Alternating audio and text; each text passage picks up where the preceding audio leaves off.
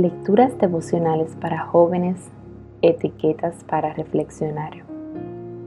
Cortesía del Departamento de Comunicaciones de la Iglesia Adventista del Séptimo Día Cascue en Santo Domingo, capital de la República Dominicana.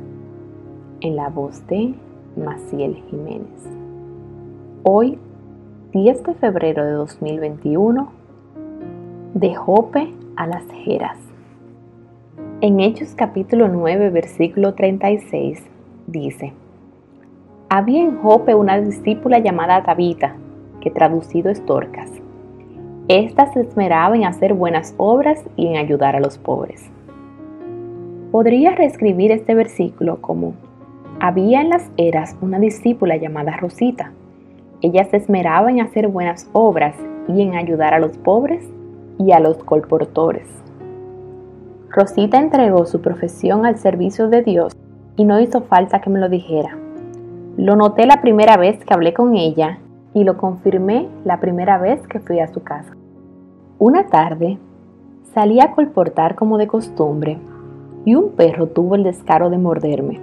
Así que mi pantalón había quedado dañado y como no había llevado muchos más, necesitaba arreglarlo porque me iba a hacer falta. Además, cuán bien podía hablar de mí ese pantalón roto si era lo primero que la persona veía en mí como carta de presentación. Rosita lo arregló, y no solo lo arregló, sino que lo mejoró y de gratis. Vi en su taller que la mujer que trabajaba allí era una abuela amada, una vecina sendosa y misionera, una encargada de congregación y una luz en ese lugar.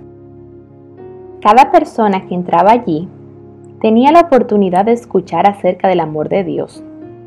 Sus bibliotecas estaban repletas de libros cristianos y de agendas y revistas que regalaba para compartir su esperanza. No es millonaria, pero creo que está guardando tantos tesoros en el cielo.